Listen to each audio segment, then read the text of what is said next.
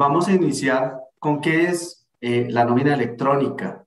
De acuerdo a la resolución 13 que salió el 11 de febrero, pues eh, se especificó que es el documento eh, electrónico que constituye el soporte de todo lo que son los, los costos, deducciones para el impuesto de renta de las compañías y esto derivado de lo que tiene que ver con los pagos y abonos en cuenta relacionados con la nómina y el pago a los empleados.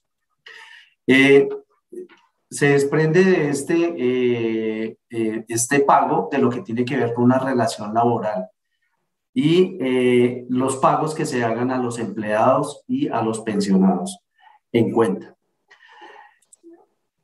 También vamos a ver lo que es ¿Cómo se ha movido el tema eh, normativo? ¿Sí?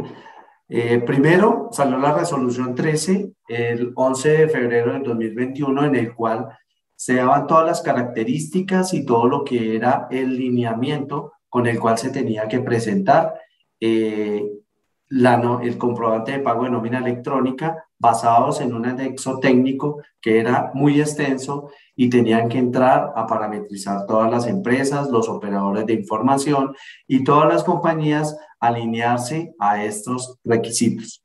Posteriormente salió la resolución 037 en el mes de mayo, en el cual eh, se estaba modificando la fecha eh, para la implementación y eh, la entrada en funcionamiento de la nómina electrónica. Y posteriormente, en el mes de julio salió la resolución 63, en el cual se modificaba la fecha, ya no era el primero de agosto, sino era el 18 de agosto, para iniciar con la inscripción eh, en la página de la DIAN para iniciar la habilitación de las empresas. En esta resolución también se agregó un párrafo, un parágrafo adicional en el cual eh, se daba plazo máximo hasta el 29 de octubre para las compañías que debían reportar en el primer grupo. Entonces, siendo así, este es el cronograma definitivo de acuerdo a la resolución 63. Eh, la inscripción y habilitación quedó a partir del 18 de agosto y la, el reporte de acuerdo al número de empleados de las empresas. De esta forma, las empresas que tienen más de 250 empleados deben reportar la nómina del mes de septiembre en el mes de octubre, con la salvedad de que lo pueden hacer hasta el 29 de octubre. Esto, una concesión que dio la DIAN por ser el primer grupo y porque es las empresas que tienen el mayor número de empleados. El segundo grupo, que va para las empresas entre 101 y 250 empleados, el primer reporte de nómina que tienen que hacer es el mes de octubre y lo deben reportar en el mes de los 10 primeros días del mes de noviembre. Para las empresas que tienen entre 11 y 100 empleados, deben reportar la nómina de noviembre los 10 primeros días del mes de diciembre y las empresas que tienen entre 1 y 10 empleados deben reportar la nómina del mes de diciembre los 10 primeros días del mes de enero. Es muy importante tener en cuenta este eh, cronograma de implementación. Ahora bien, vamos a ver algunas generalidades de lo que es la nómina electrónica antes de entrar en materia de eh, las características y el cuidado que se debe tener en el momento de la implementación. Entonces, primero vamos a ver los sujetos obligados, que los sujetos son obligados son todos los que, aquellos que eh, tienen empleados a su cargo y realizan abonos en cuenta de los pagos y a los pensionados que requieren soportar eh, los costos y las deducciones para su tema de retención de declaración de renta. Los beneficiarios del pago, se entiende que los beneficiarios del pago son todas las personas naturales que eh, están vinculadas mediante una relación laboral con eh, los eh, beneficiarios, con los obligados, con los sujetos obligados. Ahora viene también, ¿qué es el CUNE? El CUNE es el código único del documento soporte de nómina electrónica. Este es un código que se debe asignar a cada uno de los beneficiarios del pago en cada uno de los periodos que se debe reportar. Este código es obligatorio y es un valor alfanumérico que se debe reportar dentro del comprobante de pago eh, que, se, que se reporta para cada empleado. Ahora bien, viene un tema de lo que son las notas de ajuste y así como se reporta un comprobante de pago de nómina electrónica, también se permite realizar algunas notas de ajuste y estas notas de ajuste pueden ser por correcciones, eh, porque cuando la DIAN hace la validación devuelve el archivo generando algún tipo de inconsistencias o porque se quedó alguna información faltante dentro del documento que se presentó inicialmente. Entonces, eh, se presenta la posibilidad de generar una nota de ajuste, la cual también debe tener un CUNE asignado. Eh, la periodicidad del documento de nómina electrónica, entonces, eh, se debe reportar mensualmente, independientemente de que la nómina sea mensual, quincenal, se hagan pagos por vacaciones, las liquidaciones de contrato, independientemente del número de pagos que se haga mensualmente a la nómina, eh, se, debe reportar una sola vez al mes en las fechas especificadas dentro de la resolución eh, 063. Ahora bien, también viene el plazo para el cumplimiento eh, periódico de la transmisión y como lo mencionamos son los 10 primeros días de cada mes, a excepción del mes de octubre que está eh, un poco ampliado hasta el 29. Ahora bien, vamos a empezar a revisar lo que, los componentes de la nómina. Entonces, en los componentes de la nómina básicamente tenemos dos principales, sin ser los únicos. Entonces, tenemos lo que son los devengos, que corresponde a todos los conceptos que un empleado recibe en contraprestación de sus servicios.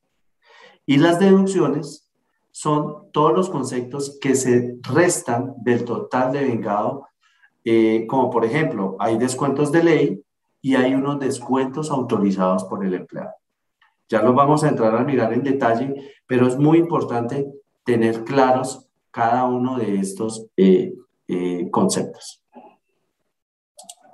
En la parte de la homologación, tenemos que entrar a homologar los conceptos, tanto de vengos como deducciones, los tipos de contrato, si son contratos a término fijo, a término indefinido, si son por hora o labor, el tipo y subtipo de trabajador. Se deben homologar eh, los códigos de los países, los departamentos, se debe homologar el tipo de liquidación, se debe homologar la forma y método de pago. Así también hay que tener en cuenta el manejo de los redondeos que se, eh, se deben realizar de acuerdo al anexo técnico y el manejo de los negativos, porque en este archivo que se va a reportar no se pueden presentar valores negativos, por lo cual las empresas tienen que empezar a manejar estos conceptos eh, de ajuste. Generalmente cuando se ajusta un concepto por un pago en exceso o en defecto, se crea un, un valor negativo del mismo entonces esto no se va a poder volver a hacer. Se tienen que crear unos conceptos específicos para reportar esos ajustes. Mirando un poco más en detalle lo que son los devengados, entonces son todos los conceptos que constituyen un ingreso de nómina para el beneficiario del pago, es decir, para el empleado. La DIAN entregó en el anexo técnico 42 conceptos para ser homologados algunas compañías pueden tener muchos más de los que tenemos aquí reflejados, ¿cierto? Entonces deben ser recogidos en estos 42 conceptos. Hay que tener en cuenta el sueldo, el salario integral, los viáticos, las horas extras, las incapacidades, las licencias, las vacaciones, las primas legales y extralegales que se pagan en junio y en diciembre, el apoyo a sostenimiento, los bonos pueden ser bonos salariales, no salariales, hay que tener en cuenta esta clasificación. La dotación que se da a los empleados que ganan menos de dos salarios mínimos. Las cesantías, los intereses de cesantías, las comisiones que se pagan a la fuerza de ventas y los beneficios que tenga establecida la compañía dentro de su plan de pagos o plan de compensación. Entonces, pueden haber beneficios que son salariales, otros que no son salariales. Hay que tener mucho cuidado con la homologación que se haga de estos conceptos, porque esto va a impactar directamente en las validaciones que posteriormente va a hacer la UGPP. ¿Cuál fue la base que se tomó para el cálculo de la seguridad social, de los aportes parafiscales y también de la retención en la fuente? En lo relacionado con lo deducido, el valor deducido de la nómina son todos los conceptos que se detraen de los valores devengados de nómina por parte del beneficiario del pago. Acá tenemos algunos. La DIAN proporcionó 28 conceptos de deducciones a los cuales se tienen que homologar todos los que la compañía tenga. Entonces, tenemos primero la retención en la fuente para los eh, salarios que se les practique retención en la fuente. La seguridad social y la seguridad social está contemplado lo que tiene que ver con la salud, la pensión, fondo de solidaridad, fondo de subsistencia. Las libranzas, los anticipos, cuando las nóminas son eh, mensuales y pagan algún anticipo en la primera quincena, se tienen que ver reflejados acá. Los préstamos pueden ser préstamos directos de la compañía o pueden ser libranzas, como lo mencionamos eh, aquí arriba, eh, con entidades financieras o con cajas de compensación. Otras deducciones que se presentan en la nómina son los aportes AFC, los aportes voluntarios y los embargos, embargos que pueden ser embargos de alimentos o embargos ejecutivos. Entonces, todo esto hay que homologarlo de acuerdo a la resolución y de acuerdo al anexo técnico entregado por la DIAN. Ahora bien, hay otra información adicional de la nómina que tiene que ser proporcional información requerida sobre conceptos relativos a la forma, medio, localización y la forma de pago de la nómina. Entonces, aquí la DEA proporcionó 55 conceptos en los cuales se tiene que homologar toda la información que la compañía tenga de sus empleados. Entonces está la fecha de ingreso. Cada vez que se presenta un ingreso se tiene que reportar. La fecha de retiro, para las liquidaciones de contrato que se van presentando eh, en, cada, en cada periodo, la fecha de inicio de la liquidación de la nómina, la fecha de finalización de la liquidación de la nómina, y el tiempo laborado de la persona, probablemente no laboró los 30 días porque si ingresó eh, el 15, pues se le debe estar pagando 15 días. Este, esto es muy importante que sea coherente la fecha de ingreso o de retiro con el tiempo laborado por el empleado. La fecha de generación de la nómina, el prefijo de la sucursal, se debe asignar un consecutivo, que ese consecutivo lo debe asignar la compañía en su proceso de nómina como tal. Eh, la actividad, si es una actividad de, alto riesgo, y esto está relacionado con eh, las em, clasificaciones o categorías de la ARL, el salario integral, el sueldo, esto lo nombramos dentro de, dentro de lo que eran las de, los devengos.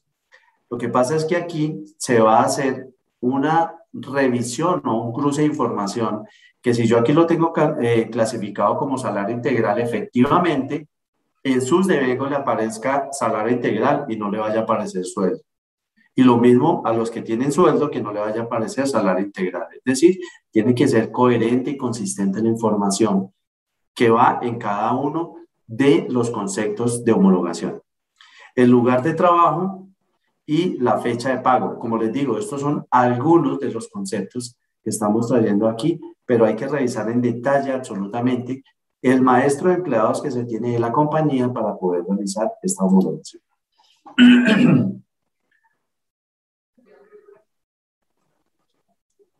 Dentro de la información adicional, eh, tenemos eh, otra información relativa a, em, a, lo que estábamos viendo anteriormente. Entonces, aquí podemos observar el NIE, que es el código de asignación por la DIAN, Y, por ejemplo, la una novedad, si existe alguna en el documento, esto es facultativo, ¿sí? Eh, hay algunos que son obligatorios, la mayoría son obligatorios, entonces la fecha de retiro del trabajador o del aprendiz es obligatorio colocar la fecha de retiro porque esto me va a marcar el número de días laborados, el tipo de moneda con el que se está pagando. La tasa representativa de mercado es facultativo, o sea, es opcional.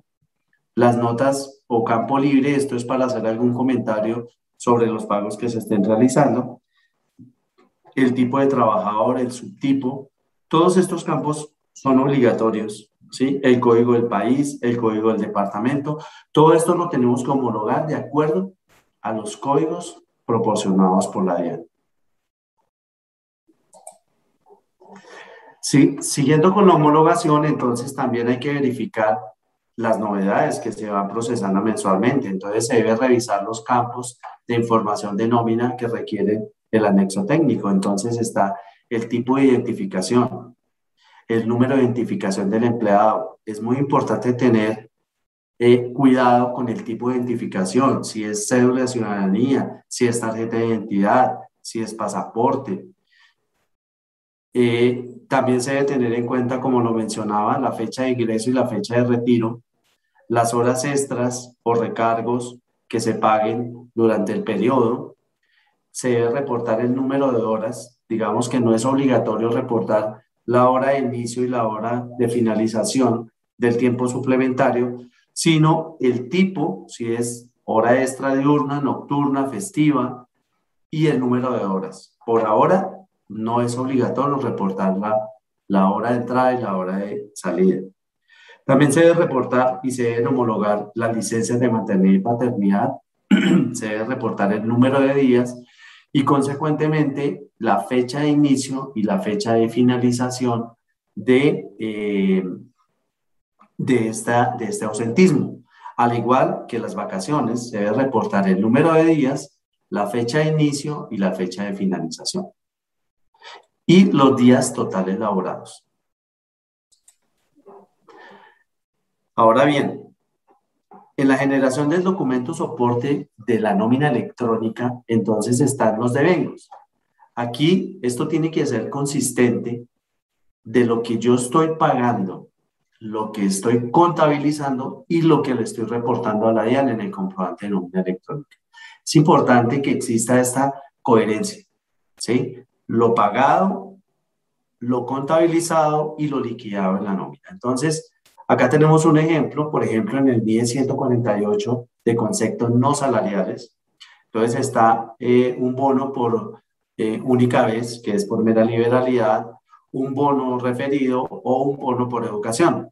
Son conceptos no salariales que van en el 148 y adicionalmente la empresa lo contabiliza en esta cuenta. Por otro lado, tenemos en el 147 conceptos salariales. Entonces aquí va un bono por desempeño, un bono call center, que también es salarial, y otras bonificaciones que son salariales. Eso va de acuerdo a lo que tenga estipulado la empresa en su plan de compensación, pero debe ser revisado al detalle. Por otro lado, tenemos en el 10.127 las incapacidades que están asociados a estas cuentas contables, la cuenta del gasto y la cuenta por cobrar a la EPS. Entonces va los valores de la incapacidad asumida, la incapacidad por cobrar a la EPS y la incapacidad por cobrar a la LL. Como, como lo menciono, es muy importante tener en cuenta que la homologación de estos conceptos tiene que ser consistente de la forma como se está contabilizando. O de lo contrario, cuando la UGPP encuentre diferencias en esta información que se está reportando, automáticamente se va a generar eh, una fiscalización porque no habría coherencia en la forma como se está contabilizando o como se está pagando frente a los aportes de la seguridad social y los aportes para fiscales. Ahora tenemos acá un ejemplo de lo que de la forma como se homologan las deducciones. Entonces tenemos en el NIE 195, tenemos los pagos a terceros. Entonces está descuentos a fin comercio, una cuota sindical, seguros de vehículo o de salud, la póliza médica y seguro funerario. Esos van al NIE 195 asociados consistentemente con las cuentas contables. Por otro lado está en el NIE 198, que, es el, tema de pensión voluntaria. En este vamos a asociar lo que son aportes voluntarios a, Futuro, Escandia, Protección, por nombrar algunas de las entidades de aportes voluntarios, y también el aporte voluntario a pensión obligatoria va asociado a este NIE, con sus cuentas correspondientes. Entonces, volvemos a lo mismo, debe haber una coherencia entre lo que yo estoy descontando en la nómina, lo que estoy contabilizando y cómo lo voy a reportar en el comprobante de pago de nómina electrónica. Ahora viene el NIE 177, que es el de retenciones en la fuente. Entonces tenemos la retención en la fuente eh, normal, que es la que se calcula en la nómina por los sueldos y salarios pagados. Luego hay otras retenciones en la fuente por la prima de servicios. Ustedes saben que cuando la, eh, existe procedimiento número uno, se calcula por aparte la retención de los salarios y la retención de eh, la prima de servicios. Está lo que es la retención del bono de retiro y hay una retención por indemnizaciones. Todas estas se calculan de una manera diferente y así se calculan de una manera diferente, se tienen que reportar en el mismo concepto establecido por la DIAN. Ahora bien, otro punto importante de control es el neto a pagar y que lo nombra específicamente el anexo técnico. Entonces, debo reportar los devengos, las deducciones y también el neto a pagar, que al final este es el abono en cuenta que hace la compañía a cada uno de sus empleados. Entonces, pueden haber abonos en cuenta por el pago de la nómina, por el pago de una liquidación de contrato, por el pago de unas cesantías.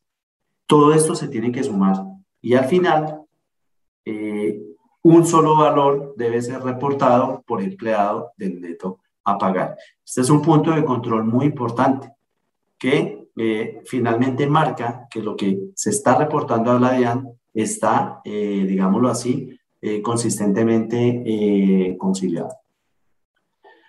Entonces, dicho lo anterior, este es el contenido mínimo que debe tener el comprobante de pago de nómina electrónica. Son 13 ítems y cada uno tiene su detalle al interior del comprobante. Entonces está primero, está, eh, está expresamente denominado como comprobante de pago de nómina electrónica.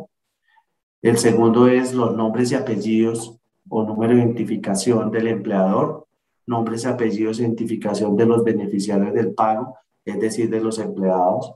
El CUNE asignado a cada uno de los beneficiarios del pago eh, llevar un eh, número eh, consecutivo, ¿cierto? Que me refleje cada uno de los documentos que se están reportando, el contenido de los valores correspondientes a los devengados de nómina, el valor correspondiente a las deducciones de nómina, el valor neto que corresponde a la diferencia eh, entre lo devengado y lo deducido, que dijimos que es un punto de control importante, que es el neto y es lo que se le consignó a la persona. El contenido del anexo eh, de soporte de pago en nómina electrónica, o sea, el anexo técnico, tiene algunas otras características. El medio de pago, la fecha y hora de generación, se le debe colocar la firma digital para garantizar eh, la autenticidad y la integridad del documento y que no sea rechazado eh, por la DIAN en el momento de su validación.